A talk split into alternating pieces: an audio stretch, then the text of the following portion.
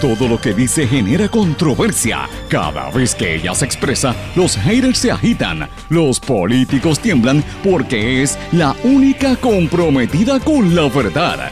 Periodista, bloguera, relacionista licenciada, analista de la noticia, escritora y le dicen la provocadora en las redes sociales. Y ahora comienza en blanco y negro con Sandra Rodríguez Coto. Bienvenidos a su programa en blanco y negro con Sandra para hoy miércoles 17 de febrero del 2021. Les saluda Sandra Rodríguez Coto. Secretario de Salud, doctor Carlos Mellado, mantiene dormida a la prensa con su estrategia de acaparar los medios mañana, tarde y noche para hablar solamente del tema COVID, mientras calla sobre los procesos de corrupción y los graves problemas que todavía permanecen al interior de ese departamento, que, oigan, sigue siendo objeto de varias investigaciones, incluyendo varias de parte del gobierno federal. Confirman que llegó a Puerto Rico la nueva variante británica del COVID. Hay una paciente hospitalizada, así que no se puede bajar la guardia, aunque insistan en reabrir las escuelas en menos de dos semanas.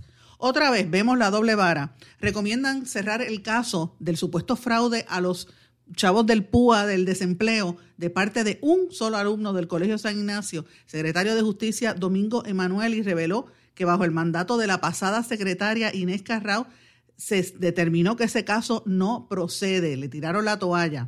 Gobernador reitera que él va a Ponte su candidata para el Departamento de Educación. Esto a pesar de la lluvia de críticas y el rechazo contundente de legisladores que ha recibido la funcionaria en los últimos días. Continúan en la República Dominicana los interrogatorios a los exfuncionarios, empresarios y hasta la pastora vinculados con la corrupción y que se alega lavaron dinero en el exterior, incluyendo en Puerto Rico. Oigan, pero aquí permanece el silencio.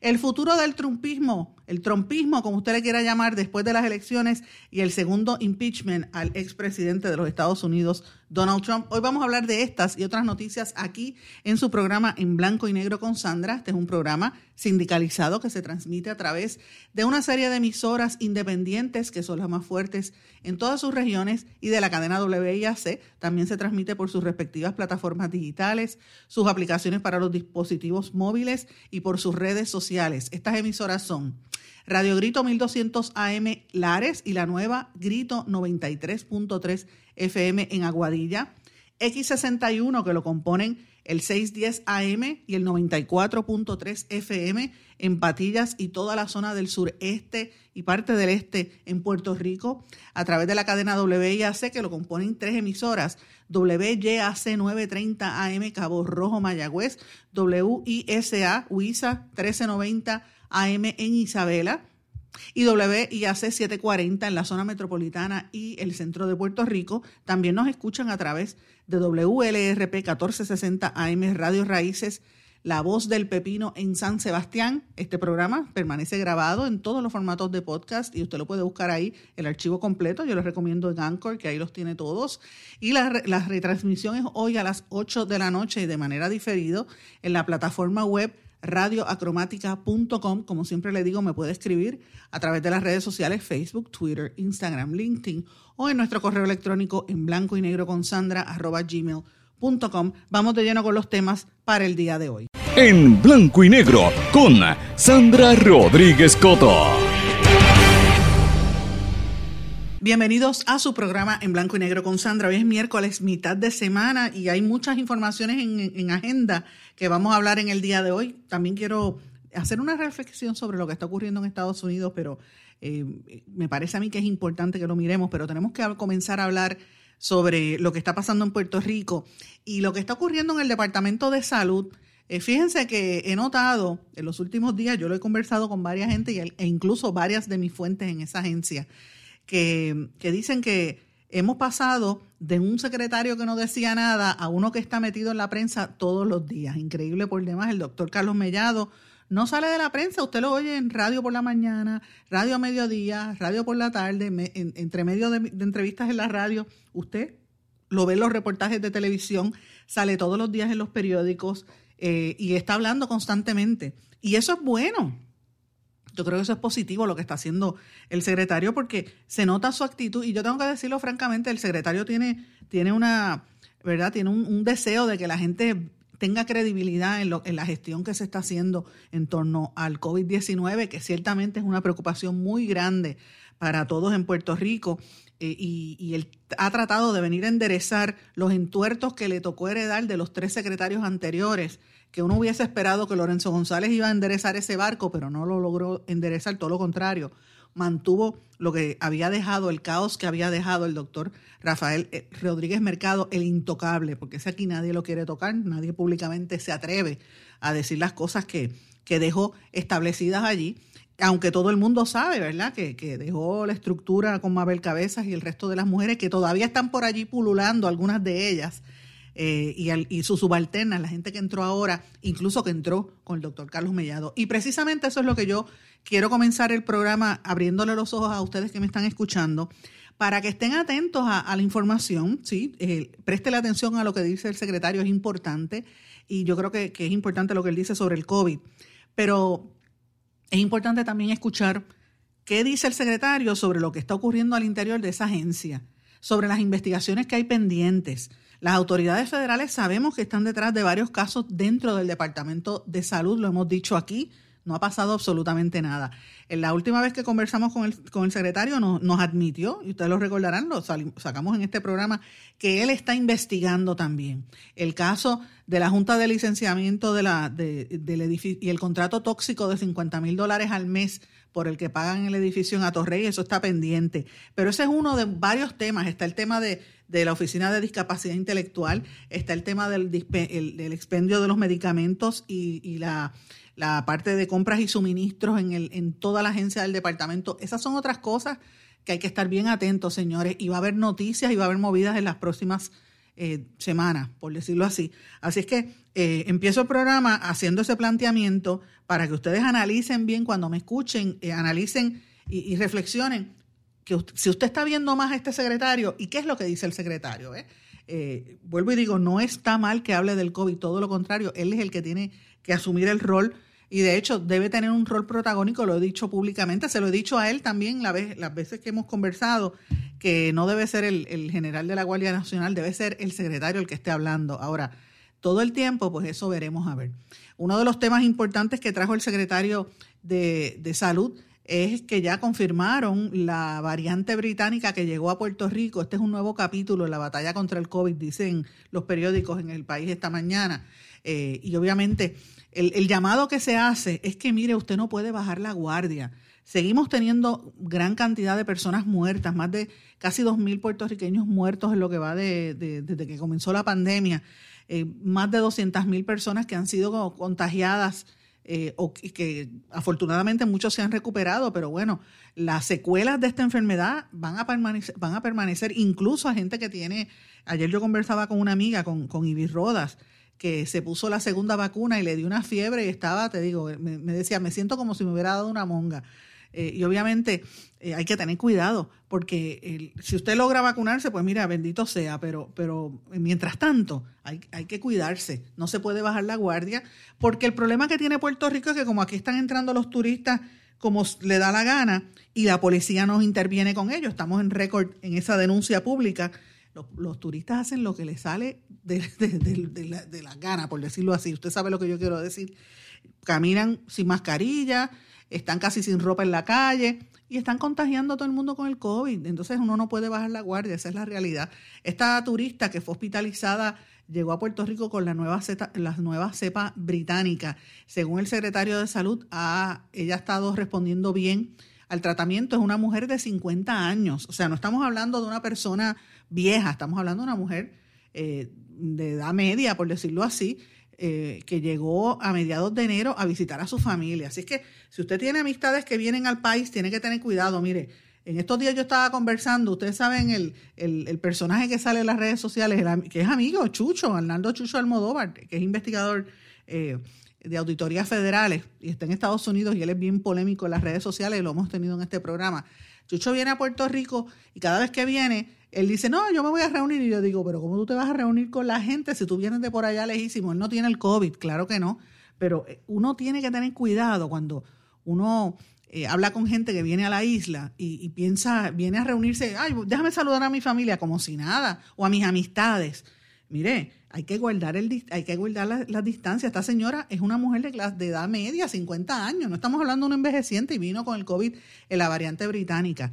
Eh, y sabrá Dios que otras cosas vienen así. Así es que yo le digo a la gente, tienen que tener muchos cuidados antes de, de, ¿verdad? de recibir a esa persona. Si tiene que estar cerca del área donde están los turistas, cuídese, no, no se olvide de ponerse dos mascarillas. En vez de una, póngase las dos.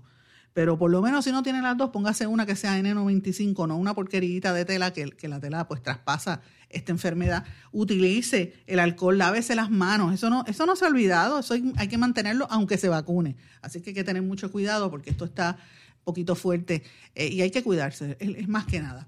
Habían dado unos datos que me parecieron interesantes. Un 62% de las personas vacunadas en Puerto Rico son mujeres.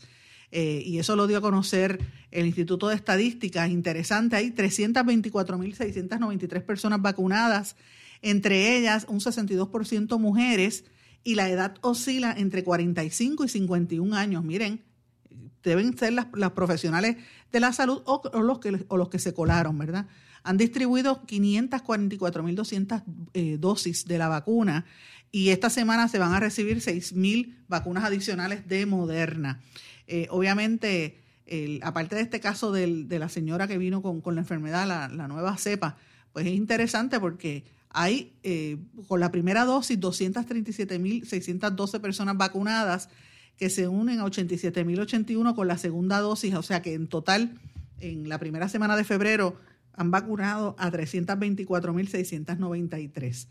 Interesante, 61%, 61.1% eh, son mujeres, promedio 51 años de edad.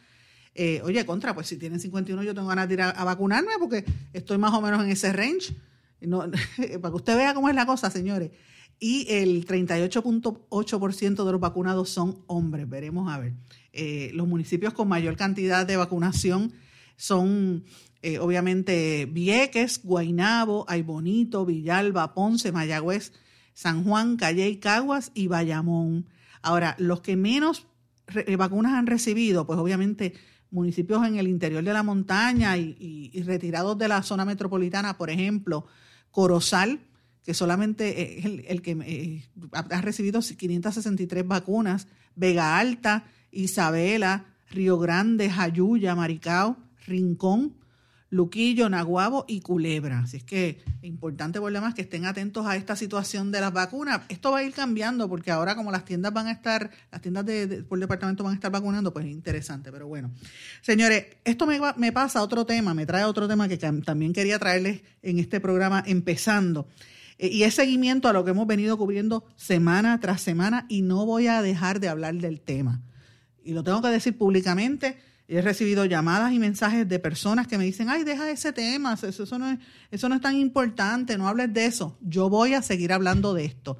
Que el hecho de que el resto de los medios no le presten atención no significa que esto no sea importante. Y me refiero al caso de la operación antipulpo y las fortunas de la corrupción en la República Dominicana.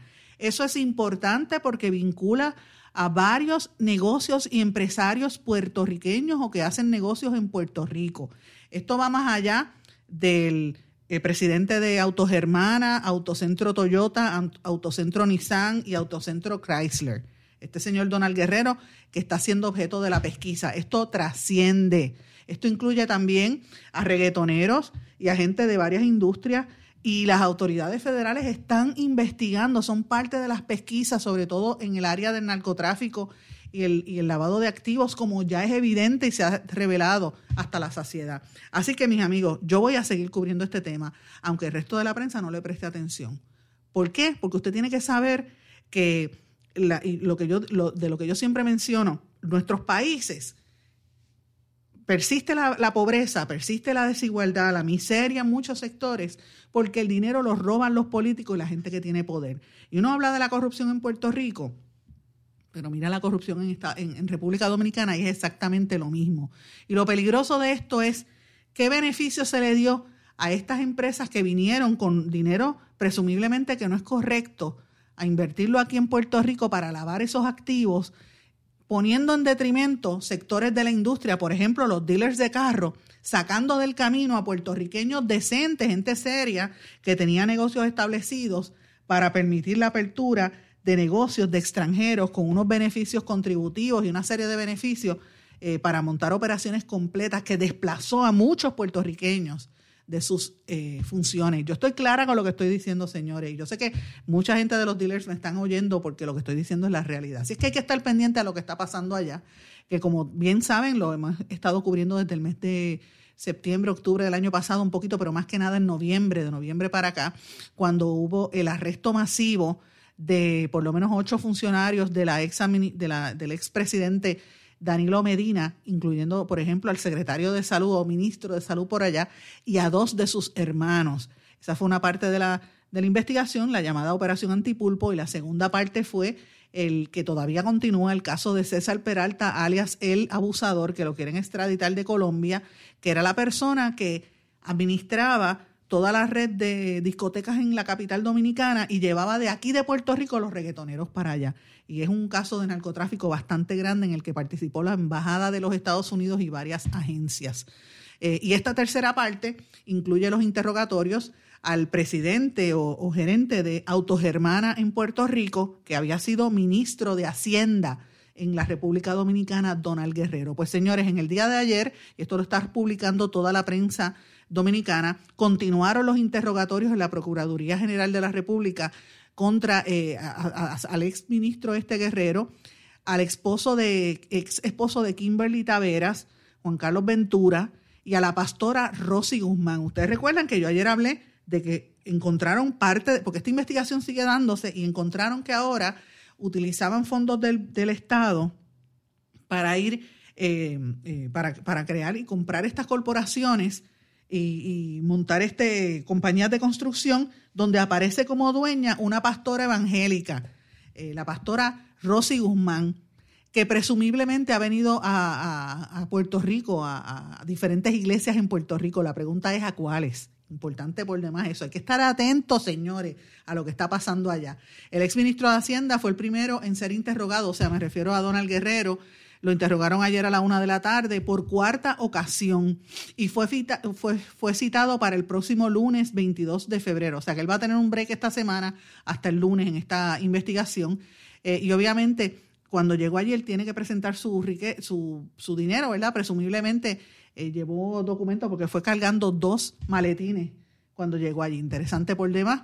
A él recuerden que lo imputan de varios delitos, por ejemplo, asociación de malhechores, desfalco y estafa contra el Estado, falsedad de documentos públicos, lavado de activos provenientes de delitos de la corrupción administrativa, estos lavados de activos incluyendo fuera del país como Puerto Rico, y supuestas irregularidades en la declaración jurada de su patrimonio, que son mil millones de pesos, supuestamente, pesos dominicanos. El segundo en comparecer fue Juan Carlos Ventura, que va por segunda vez a la Procuraduría Especializada de Persecución y Corrupción Administrativa. Y la tercera fue, pues como le dije, la pastora Guzmán, que fue interrogada por tres horas y cuando salió empezó bendiciones a todo. Esta pastora es la directora de la iglesia Shalom Unidos en Cristo.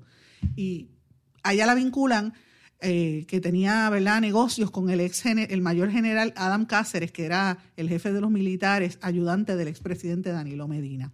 En todo este proceso, fíjense, aquí en Puerto Rico, como hay tantos danilistas eh, de, la, de, la, comunidad dominicana, qué silencio hay, no quieren hablar del tema.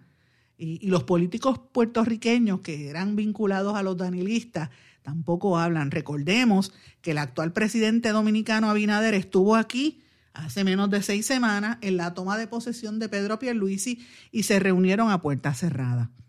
Y la prensa no preguntó, pues mire lo que está pasando ahora. Yo me pregunto, aparte de este señor Donald Guerrero y presumiblemente la pastora Rosy Guzmán, ¿qué otros vínculos tienen esta, esta investigación y qué otras personas están vinculadas a negocios en Puerto Rico? Esa es una pregunta seria que tenemos que, plantearnos a nosotros. ¿Hasta dónde llegan estos tentáculos del pulpo de la corrupción, como se ha estado planteando en el vecino país? ¿Y a cuánta gente ha tocado incluyendo políticos puertorriqueños. Yo solo pregunto, yo no estoy afirmando ni negando, yo solamente pregunto, ¿A cuántos políticos puertorriqueños habrán tocado estos tentáculos de la corrupción, del pulpo de la corrupción, esta, que, esta operación antipulpo que se está llevando a cabo allá afuera en la República Dominicana? Pues mire, eso está por verse. Eh, lo dejo aquí eh, para que ustedes estén atentos a esa información, o sea que sigue el proceso de interrogatorio. Este señor, por la información que yo tengo, no, no va a pasar el mes de febrero sin que termine preso. Y si él termina preso, ¿Qué representa eso para los negocios que tiene Puerto Rico? Pregunto yo, un negocio de tanto lujo, de carros, por ejemplo, Autos Hermanas son lujo, son carros de lujo, BMW. Eh, y yo sé que él no es el dueño de Autos Hermanas, que conste, me consta que él está haciendo daño a los dueños reales de Autos Hermanas, porque él estaba administrando el negocio aquí, tenía una participación, pero una participación minoritaria. ¿Qué va a pasar con esos dueños? Pues mire, esté pendiente porque pues, esto apenas comienza. Señores, voy a dedicarle unos, unos minutos de este primer segmento del programa a un tema que, por eso he, tratado de empezar el programa, ustedes habrán notado un poquito más lenta, porque cuando voy a hablar de estas cosas tengo que morderme la lengua para no salir insultando a gente y diciendo hasta palabras soeces que me salen del alma a decir. Y es la, la dichosa mala vamos a decirlo así, doble vara, vamos a, vamos a calmarnos, la doble vara de la justicia puertorriqueña. Si usted vive en un caserío, si usted es negro pobre de, una, de un residencial público, de una parcela, es más, si usted es clase trabajadora que ha tenido que fajarse, estudió en escuela pública, señores, para usted hay una, una, una justicia, pero para el que tiene conexiones, que es este, rico o que tiene una familia de, de, conexiones eh, y de dinero, o que sale en los medios de comunicación o, que conoce gente, pues hay otra vara. Y eso es lo que está pasando con el caso del PUA. Yo estoy totalmente indignada con esta situación y quiero desde aquí enviarle un, mensaje de solidaridad a los policías de Puerto Rico. ¿Por qué? Porque los policías de Puerto Rico están bastante chavados. Están como de, de, brazos caídos, bien fastidiados.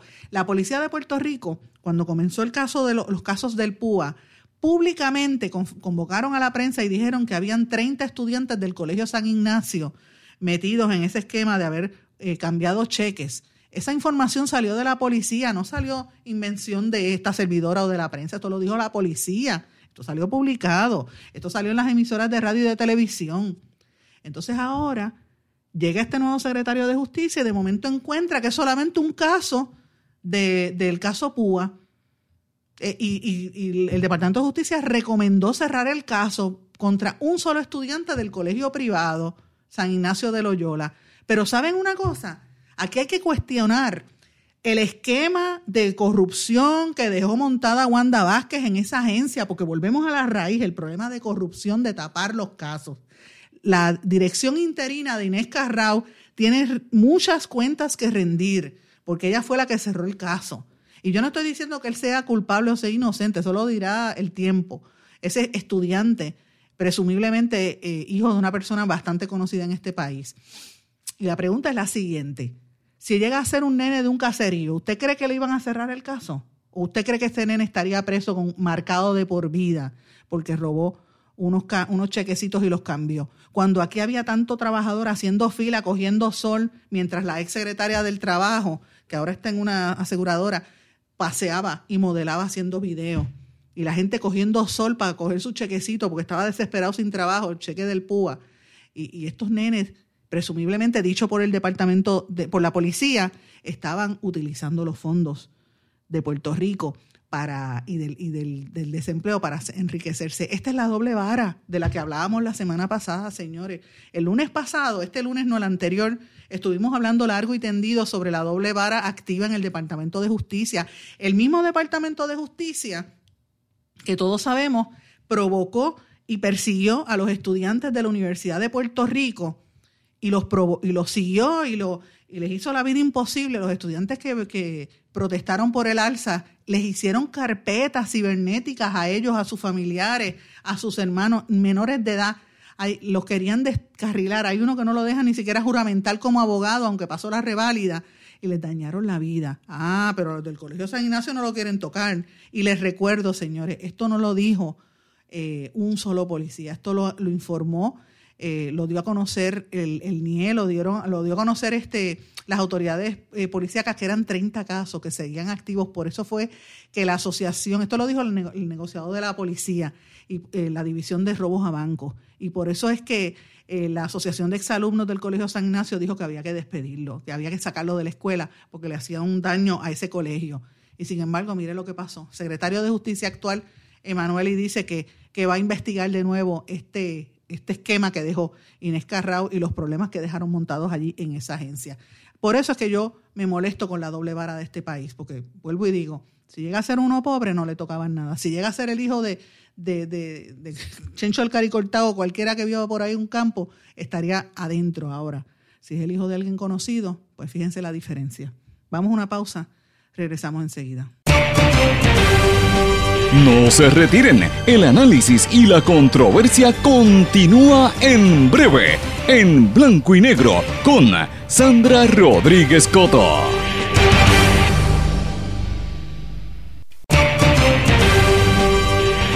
Y ya regresamos con el programa de la verdad, en blanco y negro, con Sandra Rodríguez Coto. Regresamos en blanco y negro con Sandra. Bueno, para los que me estaban preguntando, que me enviaron mensajes y, para aquí que me están diciendo, miren, cuando yo digo de la doble vara, que con eso fue que terminé el segmento anterior, recordemos, y, no es que yo tenga una campaña contra Wanda Vázquez, es que es evidente lo que pasó. El Departamento de Justicia, bajo el mandato de Wanda Vázquez cuando era secretaria, intervino en 3.000, no una, 3.000 cuentas de Facebook como parte de una investigación criminal y le formaron carpetas a todos los estudiantes de la UPR cuando ellos irrumpieron en la oficina de, la Junta de la Universidad pues, en la protesta aquella por, por evitar el alza en, la matrícula. Eso fue eh, hace, un, hace, hace unos años, ¿verdad? En el año 2017. Y se metieron en los perfiles de los menores de edad, le tomaron fotografías, empezaron también a buscar las de los familiares cercanos de todos, madres, padres, hermanos. O sea, crearon carpetas Recuerden las carpetas que hacían contra los independentistas, la, persecución, ¿verdad? El caso de las carpetas, pues ahora la hicieron de manera cibernética y los perseguían. Algunos los querían sacar de la Universidad de Puerto Rico. Entonces, mire cómo es la doble vara. A los de la manada del chat, esa misma Wanda Vázquez y esas mismas mujeres que dejó en el Departamento de Justicia, le pasaron la mano suave. ¿Qué pasó con las investigaciones de Tata Charboniel? Compare eso, compare Tata Charboniel con lo que pasó con con estos muchachos de la Universidad de Puerto Rico. Compare el caso de Néstor Alonso. Entonces mire ahora lo del PUA, cuando dijeron que eran 30 estudiantes y ahora de momento no es nadie, uno solo. Veremos a ver qué pasa y veremos a ver si Emanuel le tira finalmente la toalla o no. Ciertamente esto es fuerte, esto es bien, bien fuerte, señores. Este, este, este caso a mí me tiene bastante indignada porque la información era diferente. Emanuel, y de, hecho también quería mencionarles antes de hablar de otros temas, el nuevo secretario de Justicia dijo que va a seguir investigando la guagua blindada de, Ricardo Rosello. Eh, ¿Dónde está esa, guagua? ¿Qué ha pasado? ¿No sabes con esa guagua? Pues mira, todavía están dando tumbos ese, ese problema por ahí y ese dinero que se gastó nunca se supo. Y hablando de Rosello, hay un rumor bien fuerte de que él quiere regresar a Puerto Rico y que quiere trabajar en, de hecho, que él quería ser uno de los cabilderos por la estadidad que creo que se ganan como ciento y pico de mil dólares al año, 172, 172 mil. Eh, miremos a ver si, si eso es lo que está detrás este, el ex gobernador. Hay que estar pendiente a, ver qué sucede en cuanto a eso. Señores, y en otro de los temas importantes también del día de hoy, que, empezó ayer, pero continuará hoy, va, va, a continuar esta semana, el tema de la secretaria de Educación, que ya ustedes saben que la van a colgar, los, los populares han dicho que la van a colgar los, líderes de, partidos minoritarios también están en contra de ella, pero el gobernador Pedro Pierluisi eh, está respaldando y dice que Elba Ponte sigue siendo su candidata para ocupar el Departamento de Educación a pesar de las críticas. Eh, y esto pues deja mucho que desear de dónde estamos parados con una señora que ustedes, bueno, todo el país vio cómo ella se expresó eh, y no pueden decir que fue que lo hizo de manera pausada.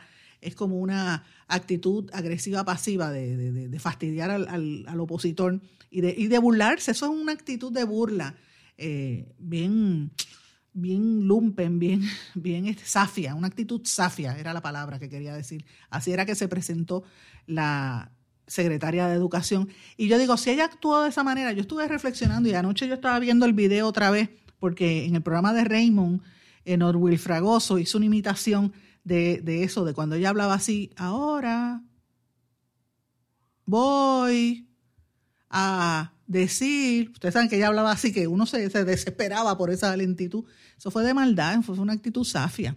Y me quedé pensando en eso y yo decía, bueno, eh, y yo le planteo esta pregunta a los que me están escuchando.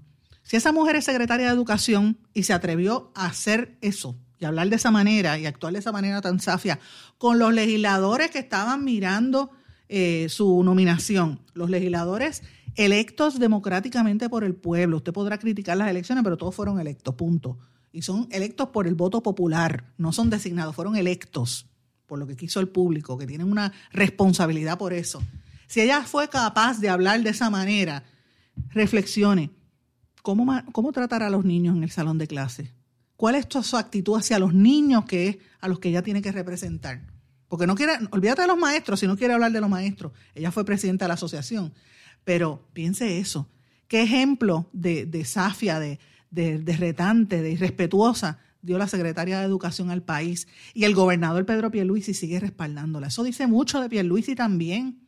Eso dice mucho de Pierluisi.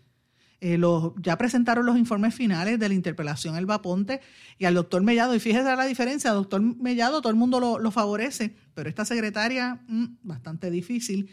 Ella dice que sigue enfocada en su trabajo para, para reabrir las escuelas pero cada día me entero más de, escuelas que no van a reabrir, así que veremos a ver qué va a pasar. Eh, Víctor Bonilla, don Víctor, el presidente actual de la Asociación de Maestros, lo conocemos hace muchos años. Don Víctor dijo que esperaba más de ella y que dice que, él, esperaba. O sea, él está como decepcionado con la forma en que ella se presentó, ah, recordando que ella había sido presidenta de la Asociación de Maestros. Interesante por demás. Eh, tengo que mencionarle también que hay un en otro tema importante para el día de hoy que creo que, vale la pena que lo miren. Líderes religiosos de Puerto Rico y de los Estados Unidos de distintas iglesias se unieron al reclamo de que el presidente de los Estados Unidos, Joe Biden, facilite el acceso de los puertorriqueños al programa de, de seguridad de ingresos suplementarios para que puedan implantar medidas que permitan incentivar la manufactura y otras cosas. Ahí se unieron las iglesias católicas, la metodista, la luterana, la Iglesia Unida de Cristo, Discípulos de Cristo y la Iglesia Evangélica. Eh, recordando que cada diez, eh, seis de cada diez niños en Puerto Rico viven bajo el nivel de pobreza. Así que esto es importante. El Instituto para la Juventud también ha estado trabajando sobre este tema y, y, creo que hay que darle seguimiento a esta situación. Todo esto, en una carta que escribieron todos estos líderes religiosos, debo decirle que ellos llevan ya tiempo trabajando una serie de proyectos juntos. Y esto pues es, importante porque es una voz adicional que se une a los reclamos de, necesidad y de, y de, y de acceso a, los fondos, sobre todo en, el momento de tanta pobreza que se vive en Puerto Rico y tanta crisis que hay. Pero bueno, una noticia importante, les invito a que la busquen en Noticel. Eh, luego de 40 años en el Tribunal Federal, se retira la jueza Carmen Consuelo Cerezo, se retira a finales de este mes, el 28 de febrero.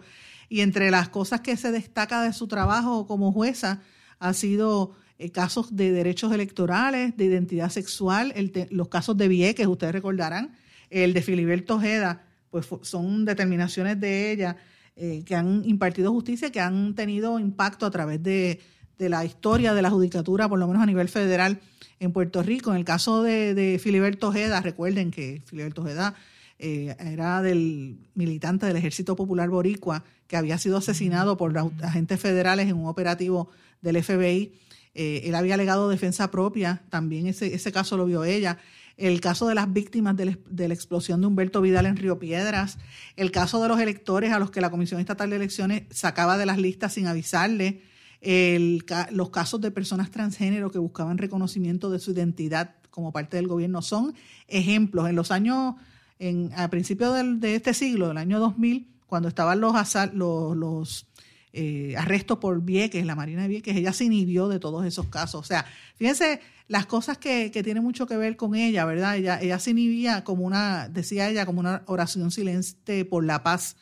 Eh, y me estuvo bien interesante, pues la, la entrevista, les, recomiendo que la miren para que ustedes vean, pues una, una figura histórica prácticamente de Puerto Rico, porque aunque es del Tribunal Federal, pues sale de, la judicatura y me parece súper interesante pues eh, lo, que se plantea en esa, en esa entrevista, no se la puede perder, está en Noticel. Bueno, otra de las cosas que también quería traerlo, y esto pues ha salido en varios medios, pero destaco lo que saca Metro, eh, del muchacho este, eh, bien conocido, un influencer en YouTube, Logan Paul, dijo que se va a mudar a Puerto Rico eh, motivado por los beneficios de, impuestos. Él está aquí, ha estado haciendo unas fotos de, en Instagram y en, YouTube de, él en el yunque y que él está fascinado con Puerto Rico y que quiere cambiar y que quiere irse a un sitio donde haya una especie de paraíso fiscal. Y eso me pone a mí a pensar, mientras la clase media puertorriqueña está buscando irse de aquí para tratar de ganarse la vida, porque aquí no hay trabajo, porque aquí se le está haciendo cada día más difícil, y la pandemia los ha aguantado, pero tan pronto pase la pandemia, aquí va a haber una migración masiva. Eh, la gente está yendo de Puerto Rico eh, y las contribuciones nos asfixian. Fíjense cómo los multimillonarios extranjeros les abren las puertas porque no pagan contribuciones.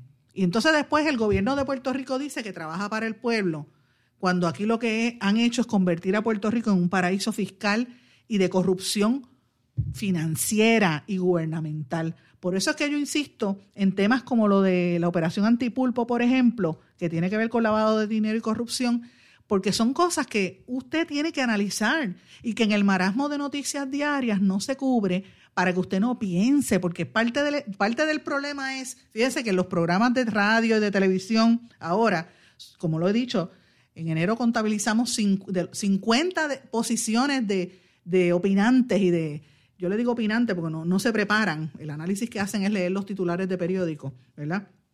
Y no hacen un análisis, investigan, en su inmensa mayoría. Eh, casi todos son cabilderos, expolíticos. Y obviamente no van a hablar de estos temas porque no les conviene hablar de estos temas. No, no quieren hablar del paraíso fiscal que han hecho en Puerto Rico, no quieren hablar de, de, lo que ha pasado aquí en Puerto Rico, donde se ha protegido a la gente que, que quebró al país y que dejó a mucha gente en la quiebra personal incluso, porque muchos viejitos que, los engañaron en la venta y compraventa de bonos, eh, todos estos brokers, que hay miles de demandas a nivel civil, yo lo sé, eh, pero obviamente, ¿qué ha pasado a nivel público con esa gente? Nada, usted lo ve todavía en las páginas sociales, en los periódicos, como si nada. Es más, los escuchaste en la radio hablando como una cara de lechuga y yo digo, Dios mío, tanto daño que hicieron. Pues mire, es, la misma, es el mismo concepto. Vienen aquí a robar o se mudan aquí por beneficio mientras el pueblo está fastidiado. Y todos los días me convenzo más que es una estrategia para sacarnos de aquí. Es como un Puerto Rico sin puertorriqueños, como decían en el chat de Telegram. Por desgracia, eso es lo que, lo que estamos viendo, señores. Tengo que irme a una pausa. Eh, estoy atenta antes de irme a la pausa para que sepan lo, la cuestión de los, de los 600 dólares de incentivo federal que ya se han entregado más del 95% según el secretario de Hacienda, eh, y estamos pendientes a lo que se vaya a, determinar en el gobierno federal, si, si vienen los 1.400 que se espera o no, ese es un tema importante. También les recomiendo que estén atentos a, lo que dijo la Secretaría de Transportación y Obras Públicas, Eileen eh, Vélez, de los actos de vandalismo que hubo en el túnel Minillas y que se extienden a otras eh, carreteras en Puerto Rico, que la gente las vandaliza con, con graffiti. Eh, para que estén atentos a ese tema. Pero más que nada, no se dejen, no se dejen pasar gato por liebre. Esté pendiente a, la información que la prensa y los, y los analistas políticos estos pagados por, por políticos y por sectores gubernamentales no quiere que usted se entere. Escuche y mire las cosas que no salen o lo que se dice entre líneas, que ahí es donde está la verdad. Esto de este muchacho millonario que viene para Puerto Rico, pues mira, perfecto, que, que se mude, pero si pagara impuestos sería maravilloso pero compare, como les acabo de mencionar, le abre las puertas a los extranjeros que se han quedado con el viejo San Juan y con varias ciudades y le cierran las oportunidades a los puertorriqueños de clase media y clase trabajadora, o los persiguen políticamente o económicamente y judicialmente, porque es la realidad. Vamos a una pausa, regresamos enseguida. No se retiren, el análisis y la controversia continúa en breve en blanco y negro con Sandra Rodríguez Coto.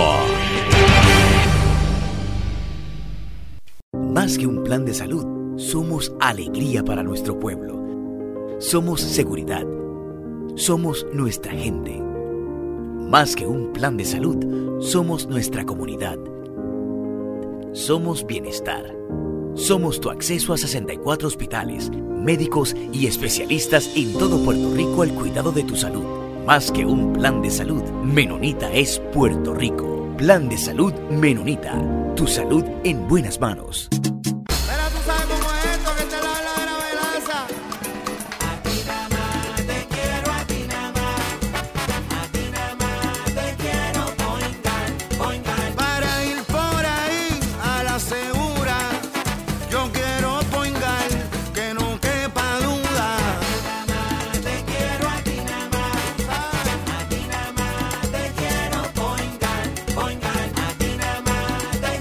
Yo quiero Point Guard.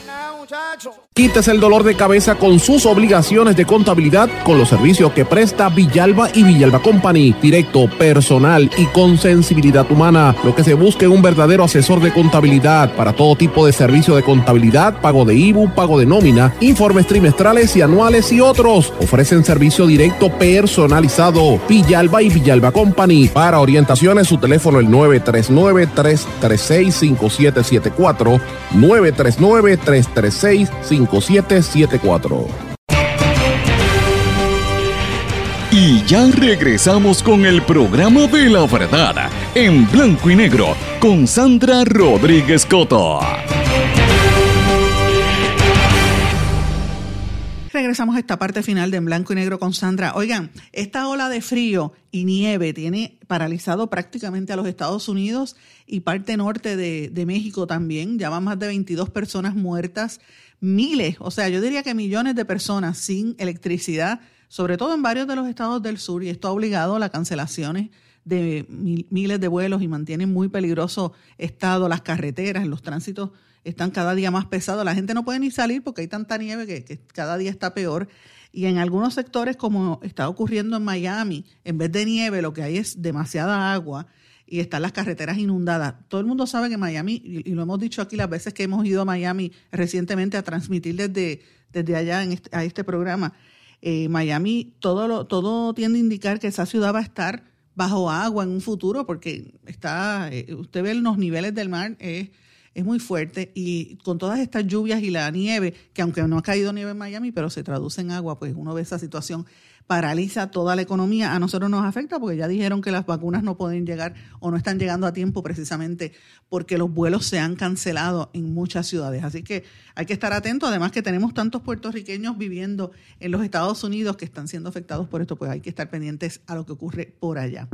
Hay una organización de derechos civiles, el NAACP, la Asociación Nacional para el Avance de las Personas de Color, como le llaman una traducción literal, People of Color en Estados Unidos, y el congresista demócrata Benny Thompson demandaron a eh, Donald Trump, a su abogado Rudolph, Giuliani, aunque no es abogado, ayer dejaron, dijeron que se habían separado, ¿verdad?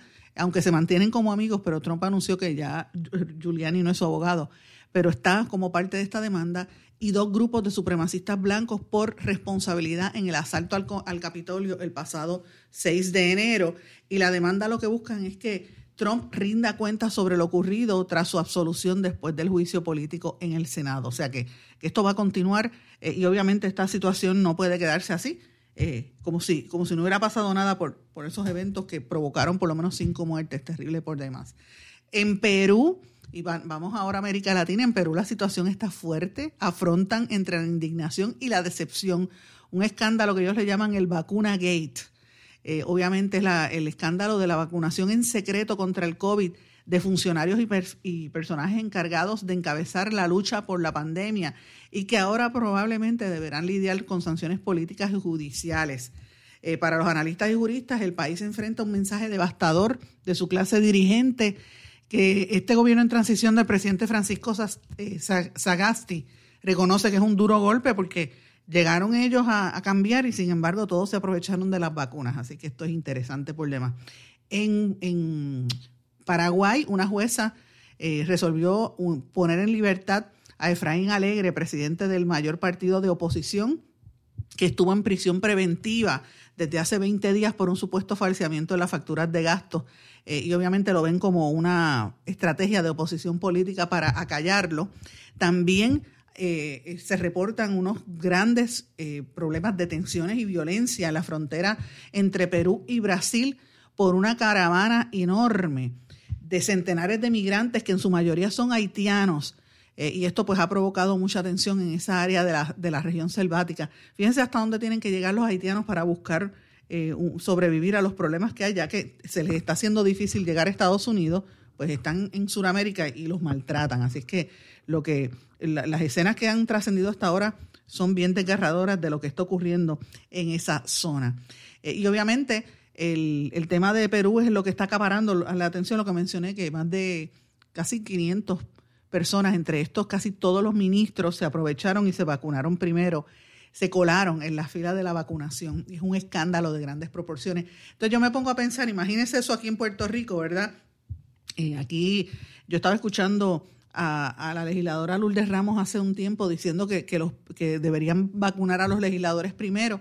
Y yo no, mucha gente dirá, ah, ¿por qué a ellos primero? Mira, pues mira, los vacunas, los legisladores por lo general tienden a, a, tener que reunirse con tanta gente que posiblemente a lo mejor podrían estar en las primeras filas, pero pues le caerían arriba también por esta situación cuando hay tanta necesidad sin embargo, muchos de los ayudantes de los mismos legisladores son los primeros que se colaron en las filas, mientras aquí todavía hay viejitos que no, han recibido la vacuna.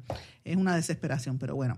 Señores, yo quería dedicarle unos minutos en este programa, en esta parte, a lo que está ocurriendo en los Estados Unidos, que para mí es bastante fuerte, eh, con el, el expresidente Donald Trump. Ayer les dije que se anunció que eh, Rudolf eh, Giuliani ya no es su abogado, aunque se mantienen como amigos, dijo él públicamente.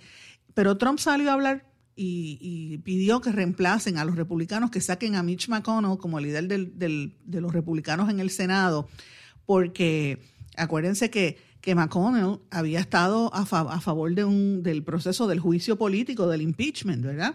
Y, y él, para Trump dice que, que ¿verdad?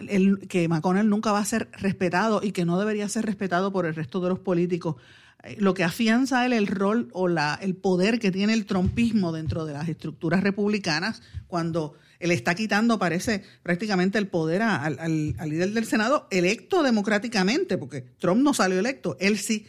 Así que esto uno lo tiene que añadir a las investigaciones que se están dando entre posibles vínculos entre los extremistas de los, los extremistas raciales, los radicalizados en Estados Unidos como los Proud Boys, los housekeepers y otros grupos que están siendo acusados como parte del esquema de lo que ocurrió allí en, en, el Congreso, ¿verdad? Por transportar armas eh, pesadas. Y hay algunos que tienen vínculos directos con sectores dentro del, del Partido Republicano. Entonces esto nos tiene que poner a pensar a nosotros qué va a pasar con esa institución política en los Estados Unidos después de la salida de Trump. Porque ahora mismo están tratando de ver de qué forma Trump lo inhabilitan para poder eh, o, lo descartan, ¿verdad? Para poder ser candidato próximamente en un futuro, aunque, aunque con el, con el impeachment pues salió, él salió, no salió trasquilado, salió bien. La realidad es que esto es una preocupación muy seria para la nación americana y para el resto del planeta. Y nosotros aquí en Puerto Rico tenemos que mirar eso con mucha cautela. Eh, más que nada, que cómo reaccionan y cuál es la respuesta de los supuestos republicanos puertorriqueños, que no hablan nunca de estos temas. ¿Cuál es el futuro del trompismo, como le llaman algunos, verdad? Eh, el, juicio político no trajo un, cierre a esta polémica.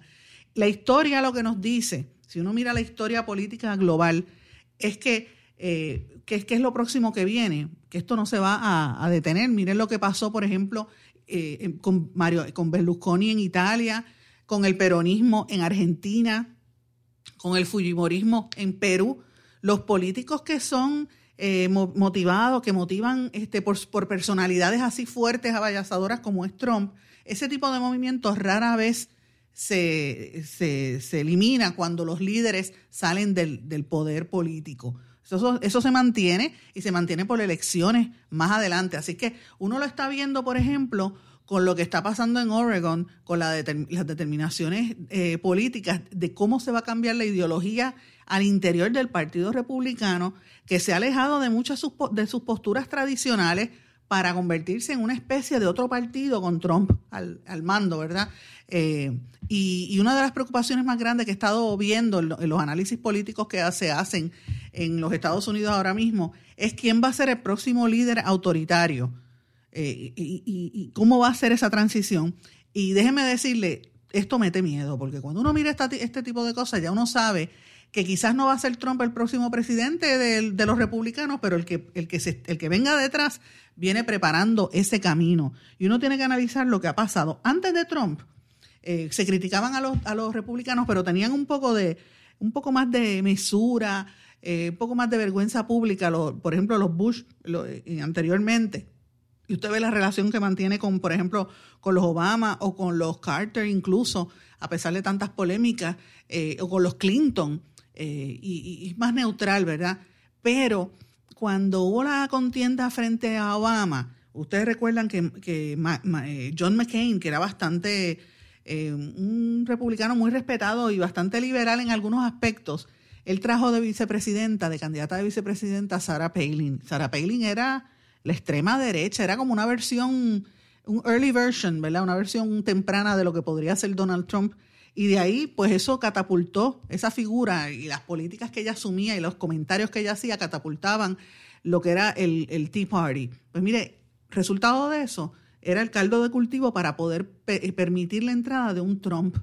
Eh, y ahora que, que, Joe Biden está de presidente, vamos a tener que ver qué va a pasar si, si Trump se sale del medio y entra otra persona a ampliar esa política y esa visión de mundo que tenía él. A nivel internacional, cuando uno mira estas cosas, y esto se lo menciono, yo he estado leyendo bastante sobre este tema y estaba escuchando unos análisis políticos en Estados Unidos ayer bastante fuertes sobre este tema, cuando uno mira a nivel, lo que pasa a nivel global. Eh, Narendra Modi en la India, Bolsonaro en Brasil, Orbán en, Hungría, por ejemplo, el mismo Putin en Rusia, eh, Krasinski en Polonia, Erdogan en Turquía, por ejemplo, son eh, elecciones que la gente salen electos democráticamente, pero una vez llegan al poder, empiezan a tratar de subvertir las normas democráticas y cambiar, criminalizan la oposición, empiezan a demonizar a, los medios masivos, a atacar a la prensa para limitar su derecho de, expresión, después empiezan a, hostigar y a perseguir a los, a los opositores eh, y utilizan también mecanismos legales extremos cada vez que pueden, como está haciendo Putin, para tratar de, sacar del medio a los opositores. Eh, es lo que llama Orbán en, Turquía la democracia liberal. Eh, y, libera, y, más que liberal, ¿verdad? Que, que él le llama. Entonces, uno tiene que mirar que eso es lo que está haciendo Trump ahora mismo. Trump está utilizando una retórica de odio al sistema, de odio al establishment, que provocó esto en el Congreso el principio de año, que esto es algo serio, y que después los que le siguieron en el Congreso votaron en contra del impeachment, sabiendo que pudo haber habido una masacre sin precedentes en la historia americana. Esto dañó la imagen de Estados Unidos en el mundo, de la supuesta democracia, que todos sabemos que no hay, pero mucha gente vivía en esa ficción y en ese panorama, la pregunta que yo tengo es, ¿dónde queda Puerto Rico? ¿Dónde quedan estos líderes eh, supuestos republicanos en Puerto Rico que han estado callados? Porque en Estados Unidos uno ve republicanos que sacan la cara por, los derechos democráticos, que han sido eh, lo suficientemente eh, decentes a nivel moral de decir, mire, lo que está haciendo Trump está mal, es antidemocrático a pesar de que hay otros que, le han hecho coro, ¿verdad? Eh, aquí en Puerto Rico la gente callada. ¿Qué representa esto para nosotros, señores? Sea Trump el que venga después o sea cualquier otro, todo tiende a, indicar que este, este sistema de mentalidad eh, dictatorial, tirano eh, y, agresivo contra todo lo que sea disidencia y oposición llegó para quedarse. Esto es bien peligroso y esto representa un reto grande para, para todos nosotros en Puerto Rico, sobre todo para los que hablan del estatus, que llevan toda la vida hablando del estatus. Y aquí no, yo, yo quisiera saber cuánto dinero aquí se han invertido, se ha gastado en, pagar abogados y comités para tratar de, mover, por ejemplo, la estadidad. Y eso en Estados Unidos no tiene nada que buscar. Y con esta actitud de, estos nuevos, eh, que no son nuevos, han estado ahí, esos opositores políticos eh, eh, ¿verdad? alimentados por la política de Trump, señores, lo veo bien difícil. Analicen un poquito esto, busquen información para que ustedes vean lo que yo digo, que no es exclusivo de Estados Unidos, por eso es que menciono el de Hungría, en, Rusia, en Polonia, en Brasil, en la India. Es una nueva política bien peligrosa para lo que es el proceso democrático, eh, con unas mentalidades bastante retrógradas, alimentando más las pasiones y, no y las emociones y no tanto el intelecto. Señores, con esto me tengo que despedir. Les dejo eso en la mente para que usted lo analice. No sin antes desearles a ustedes que pasen muy buenas tardes, espero que pasen un buen día y nos volvemos a contactar mañana aquí en este programa en blanco y negro con Sandra. Si usted quiere, me puede escribir a través de las redes sociales y le contesto qué usted opina sobre este tema. Será hasta mañana. Que pasen todos muy buenas tardes. ¿Se quedó con ganas de más? Busque a Sandra Rodríguez Coto en las redes sociales o acceda a en blanco y negro.blogspot.com porque a la hora de decir la verdad solo hay una persona en la cual se puede confiar. Sandra Rodríguez Coto en blanco y negro.